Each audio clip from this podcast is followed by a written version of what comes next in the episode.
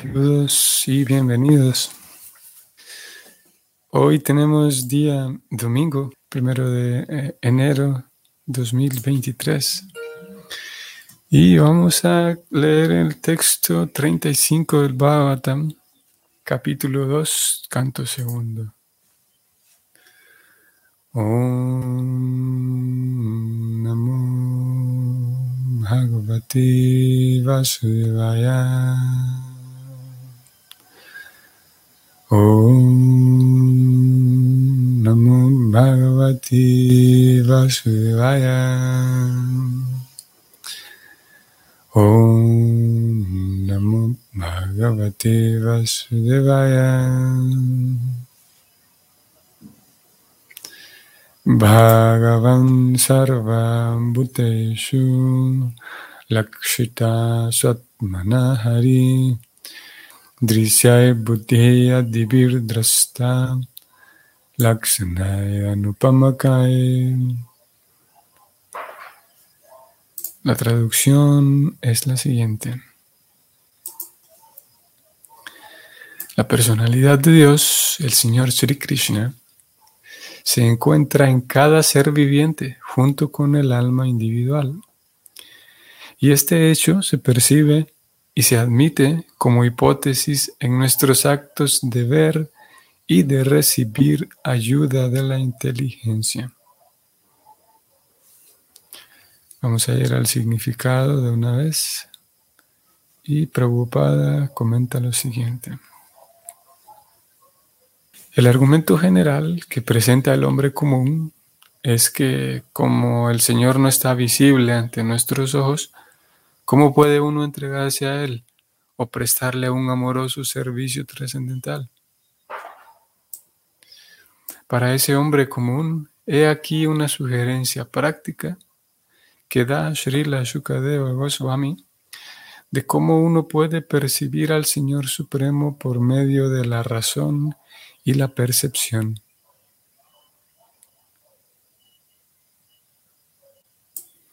En verdad, al Señor no lo podemos percibir con nuestros actuales sentidos materializados, pero cuando uno se convence de la presencia de Él mediante una actitud práctica de servicio, ocurre una revelación por la misericordia del Señor, y ese devoto puro del Señor puede percibir la presencia de Él siempre y en todas partes.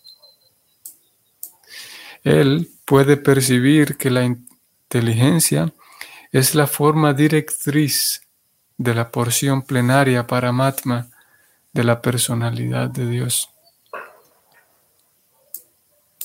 La presencia de Paramatma que acompaña a todo el mundo no es muy difícil de percibir, ni siquiera para el hombre común. El procedimiento es el siguiente. Uno puede percibir la identificación de su ser y sentir a ciencia cierta que existe. Puede que uno no lo sienta muy abruptamente, pero con usar un poco de inteligencia, uno puede sentir que no es el cuerpo. Uno puede sentir que la mano, la pierna, la cabeza, el cabello, y las extremidades son todas partes integrales de su cuerpo, pero como tales, la mano, la pierna, la cabeza, etc., no pueden ser identificadas con su ser. Por lo tanto, con solo usar la inteligencia uno puede distinguir y separar su yo de otras cosas que ve. Así que la conclusión natural es que el ser viviente ya sea hombre o bestia, es el vidente y además de verse a sí mismo, ve todas las demás cosas. Existe entonces una diferencia entre el vidente y lo visto. Ahora bien, con un pequeño uso de la inteligencia podemos también aceptar fácilmente que el ser viviente que mediante la visión ordinaria ve las cosas que están más allá de sí mismo, no tiene la capacidad de ver ni de moverse independientemente. Todas nuestras acciones y percepciones ordinarias dependen de varias formas de energía que la naturaleza nos suministra en diversas combinaciones. Nuestros sentidos de percepción y de acción, es decir, nuestros cinco sentidos perceptivos de uno, oír, dos, tocar, tres, ver, cuatro, saborear y cinco, oler, así como también nuestros cinco sentidos de acción, o sea, uno, las manos, dos, las piernas, tres, el habla, cuatro, los órganos de la evacuación y cinco, los órganos de la reproducción, y también nuestros tres sentidos sutiles, es decir, la mente, la inteligencia y el ego falso, que en total son 13, 13 sentidos, nos estimulan o, perdón, nos lo suministran diversas disposiciones de formas burdas y sutiles de la energía material. Y es igualmente evidente que los objetos de nuestra percepción no son más que productos de las inagotables combinaciones y permutaciones de las formas que adopta la energía natural.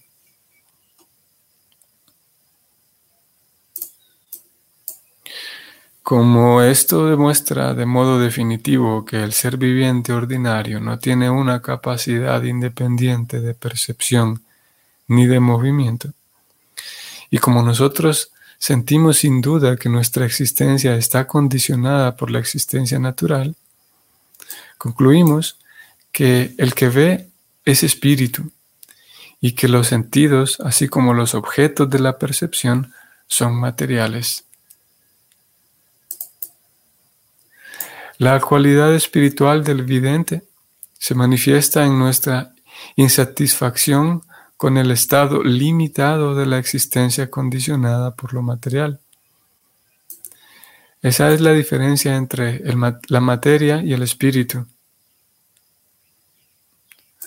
Existen ciertos argumentos poco inteligentes de que en la materia se desarrolla la capacidad de ver y moverse como resultado de un cierto desarrollo orgánico pero ese argumento no se puede aceptar porque no existe ninguna evidencia experimental de que la materia haya producido una entidad viviente en alguna parte.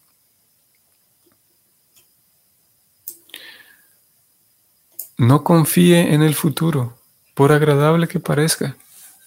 Las conversaciones vanas acerca de que en el futuro la materia se desarrollará y se convertirá en espíritu son en realidad absurdas, porque en ninguna parte del mundo ha habido alguna materia en la que alguna vez se haya desarrollado la capacidad de ver o de moverse. Por lo tanto, no hay duda de que la materia y el espíritu son dos identidades diferentes, y a esta conclusión se llega por medio del uso de la inteligencia. Ahora llegamos al punto de entender que las cosas que se ven por medio de un pequeño uso de la inteligencia no pueden ser animadas a menos que aceptemos que alguien es el usuario o director de la inteligencia. La inteligencia le da a uno indicaciones como una autoridad superior y el ser viviente no puede ver, ni moverse, ni comer, ni hacer nada sin usar la inteligencia. Cuando uno deja de utilizar la inteligencia, se convierte en una persona trastornada.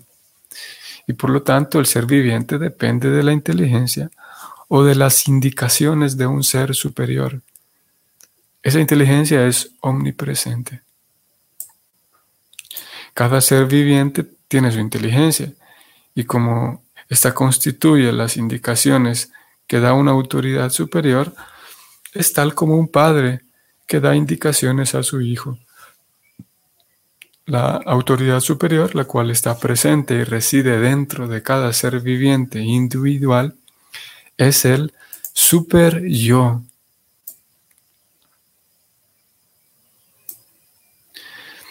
A estas alturas de nuestra investigación podemos considerar el planteamiento siguiente. Por una parte, nos damos cuenta de que todas nuestras percepciones y actividades están condicionadas por disposiciones de la naturaleza material. Y aún así, de ordinario, también sentimos y decimos, entre comillas, yo percibo o yo hago. En consecuencia, podemos decir que nuestros sentidos materiales de percepción y acción actúan porque estamos identificando el yo con el cuerpo material y que el principio superior del super yo nos está guiando y proveyendo de todo conforme lo deseamos. Al hacer uso de la guía que brinda el super yo en la forma de la inteligencia, podemos o bien continuar estudiando y poniendo en práctica nuestra conclusión de que, entre comillas, no soy este cuerpo, o bien elegir que habremos de permanecer sumidos en la falsa identificación material, imaginándonos que somos los poseedores y autores. Nuestra libertad consiste en orientar nuestro deseo, ya sea hacia la errónea concepción material e ignorante, o hacia la concepción espiritual y verdadera. Podemos llegar fácilmente a la concepción espiritual verdadera si reconocemos que el super yo, o sea, Param Atma, es nuestro amigo y guía. Y si acoplamos nuestra inteligencia con la inteligencia superior de Param Atma, el super yo y el yo individual son ambos espíritus. Y por lo tanto, el super yo y el yo individual son ambos cualitativamente idénticos y distintos de la materia. Pero el super yo y el yo individual no pueden estar en el mismo nivel porque el super yo da indicaciones o proporciona inteligencia y el yo individual sigue las indicaciones y de ese modo las acciones se ejecutan como es debido. El individuo depende por completo de las indicaciones del super yo, porque a cada paso el yo individual sigue las indicaciones del super yo en lo referente a ver, oír, pensar, sentir, desear, etc.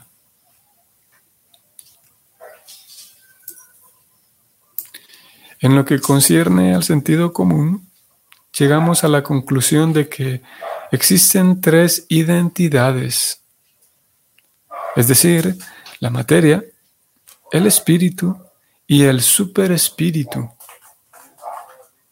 Ahora bien, si acudimos a la Bhagavad Gita o a la literatura védica, podemos entender además que todas las tres identidades, es decir, la materia, el espíritu individual y el superespíritu, dependen de la suprema personalidad de Dios. El superespíritu es una representación parcial o una porción plenaria de la suprema personalidad de Dios. La Bhagavad Gita afirma que la suprema personalidad de Dios domina el mundo material únicamente por medio de su representación parcial. Dios es grande y Él no puede ser tan solo un abastecedor de pedidos de los seres individuales. Por lo tanto, el super-yo no puede ser una representación plena del Ser Supremo, Purushottama, la personalidad de Dios absoluta.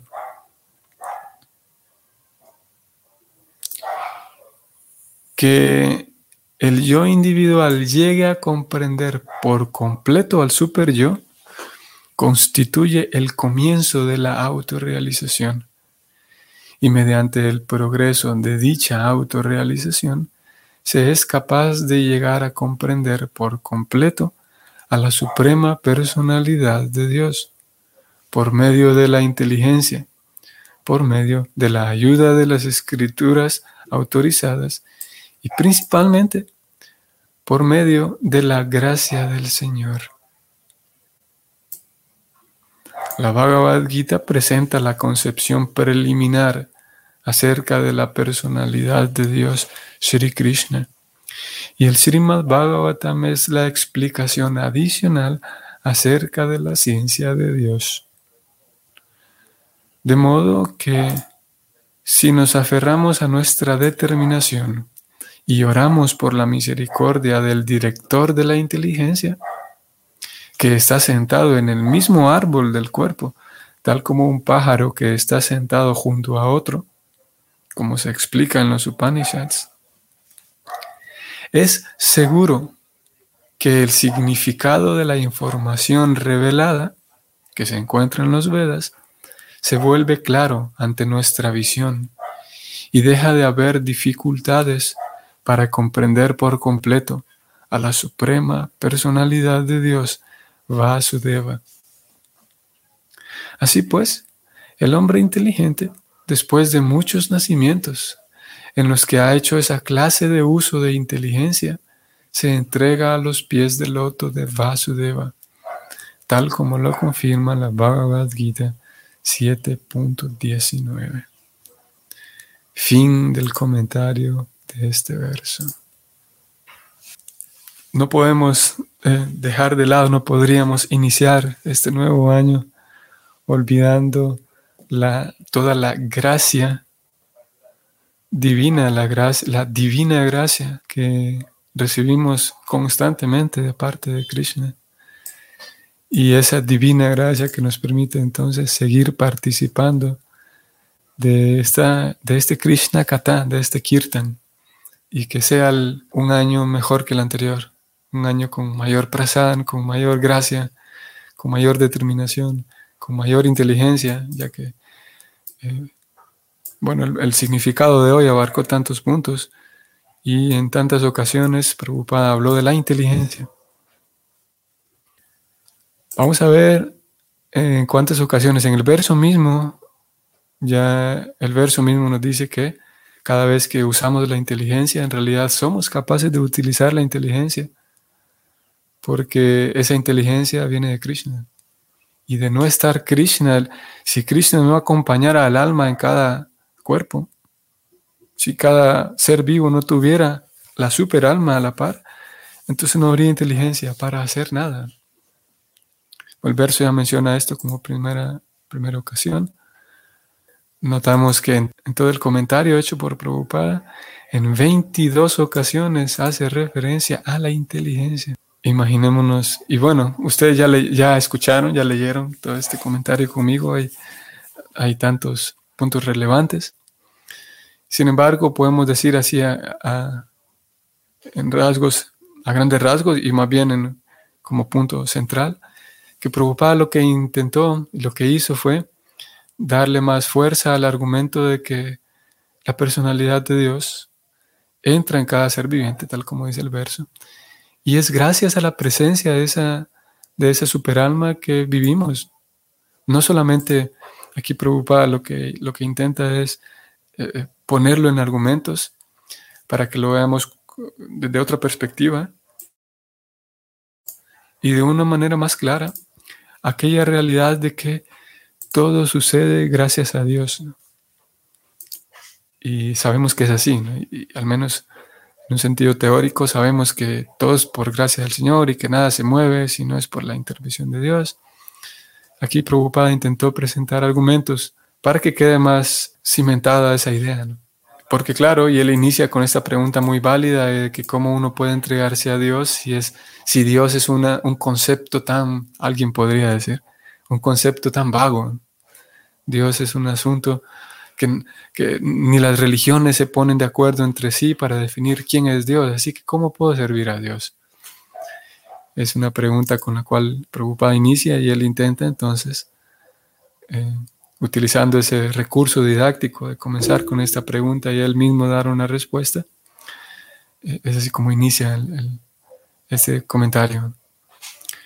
Y para mencionar así brevemente y no pasarnos del tiempo, es que todo lo que hacemos, todo lo que, imagínense, imaginémonos si al momento de nacer tuviéramos que estudiar todo un manual y que nos dijeran que, bueno, tiene que memorizar, por ejemplo, memorizar eh, cómo es, vamos a decir, eh, cuánta cantidad de fuerza se necesita para, para, primero que nada, cuánta fuerza se necesita para respirar, cuánta fuerza tengo que poner en los pulmones para, para que ellos reciban todo el, oxígeno.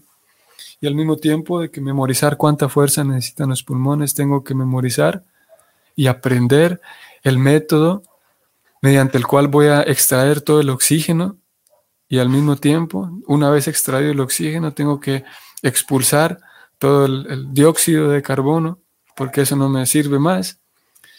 Y una vez habiendo respirado, tengo que aprender a cómo ese oxígeno distribuirlo por toda la sangre. Ya simplemente eso, simplemente el acto de respirar. A nadie le enseñaron cómo, cómo hay que respirar, ni nadie tuvo que sacar un, curso para eso. Pero lo hacemos de manera automática. Y, y eso es únicamente un simple ejemplo.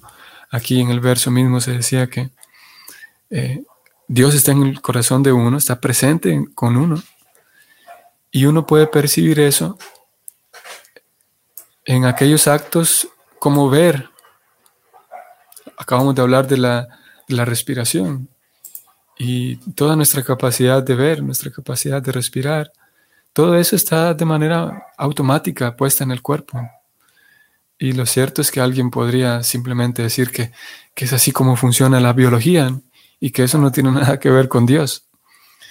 Y lo cierto es que, como aquí mismo preocupada abarcó el tema de la materia, lo cierto es que si es verdad que solamente es un asunto biológico, no hay nada que sorprenderse. Eso no tiene nada que ver con Dios, porque simplemente son eh, respuestas químicas que, que, el cuerpo tiene. No tiene nada de trascendental. Y si es eso, ¿verdad? Si es verdad que es únicamente una reacción biológica y mecánica del cuerpo, entonces aquí Preocupada mismo incluyó eso, e, e, ese tema y ese punto, y Preocupada dice entonces, entonces, ¿por qué no vemos un, un, cadáver? ¿Por qué no vemos un cadáver que respire? Porque un cadáver lo, sigue teniendo los mismos químicos y las mismas sustancias químicas, los mismos componentes biológicos que un cuerpo vivo. Entonces, ¿por qué razón simplemente un cadáver no lo podemos hacer que camine otra vez? Porque no se trata solamente de combinaciones químicas y biológicas, se trata de que dentro del cuerpo existe un alma espiritual. Y mismo aunque dejáramos de momento el lado de Dios, aún así el alma espiritual, el alma pequeña es la que da movimiento a todos los cuerpos todos los cuerpos biológicos. No es solamente un asunto de, respuestas mecánicas de la biología. Y, y sí, bueno, preocupada fue en esa dirección entonces. Preocupada eh, eh, trató de abarcar aquí todos, todos los diferentes argumentos que podrían, que podrían incluirse en el tema de la existencia de Dios, la existencia del, del, del alma dentro del cuerpo. Y, Siguiendo esta misma línea, él mismo llegó al punto aquí, hablando de tanto de la inteligencia, llegó al punto de ilustrar cómo podemos, ese mismo acto de investigación, ese mismo acto de, ponerse a analizar un, asunto, ya es gracia del Señor, la misma capacidad de poder pensar, la misma capacidad de en nuestra propia cabeza seguir un hilo conductor de pensamientos. ¿Dónde aprendimos eso? ¿Quién nos enseñó eso? Si ya está configurado en nuestra propia cabeza, de alguna manera alguien tuvo que configurarlo. Y Prabhupada llega al punto entonces en este mismo comentario que él hizo aquí, que eh, nuestra propia capacidad de seguir una línea de ideas en nuestra cabeza es parte de la gracia del Señor y uno puede, eh, aquí lo, justamente lo voy a subrayar aquí, lo voy a leer. Prabhupada escribe, al hacer uso de la guía que brinda el super yo en la forma de la inteligencia, o sea, estamos siguiendo toda esta línea de ideas en nuestra propia cabeza, este análisis, que ya es esa capacidad de análisis, ya es guía del super yo, entonces podemos o continuar estudiando este tema espiritual o podemos hacer uso de esa inteligencia y seguir eh, pensando únicamente en cosas materiales. Bueno, simplemente parafrasea aquí lo que Prabhupada dice, pero es eso. Con esa misma capacidad de análisis podemos o bien desarrollarnos muy bien dentro del mundo de la materia, o podemos eh, usar esa misma capacidad de análisis para darnos cuenta de la realidad, la verdad que es la existencia de Dios, la existencia de ese super yo. Y aquí es donde estamos nosotros. Aquí es, la, es el, punto en donde se encuentra el estudiante del Bhagavatam, el estudiante de la Gita, y es usar su capacidad de análisis en un yoga. Así como podemos ofrendar una flor, Krishna habla en la Gita, un texto tan conocido. Patram, Pushpam, Palam, Toyam, Yome Bhaktya Prayachati. Si alguien me ofrece con amor y devoción una flor, una fruta, yo la aceptaré.